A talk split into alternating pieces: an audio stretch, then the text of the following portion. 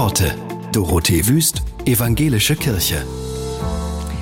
Der Komiker Bülent Ceylan liebt Menschen, grundsätzlich. Und davon singt er auch. Aber ist das nicht ziemlich naiv? Auf keinen Fall, meint Bülent Ceylan.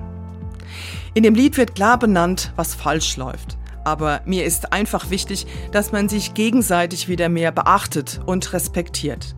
Egal wie jemand aussieht, welche Hautfarbe oder Herkunft jemand hat, Rassismus und Fremdenhass haben in unserem Land einfach keinen Platz.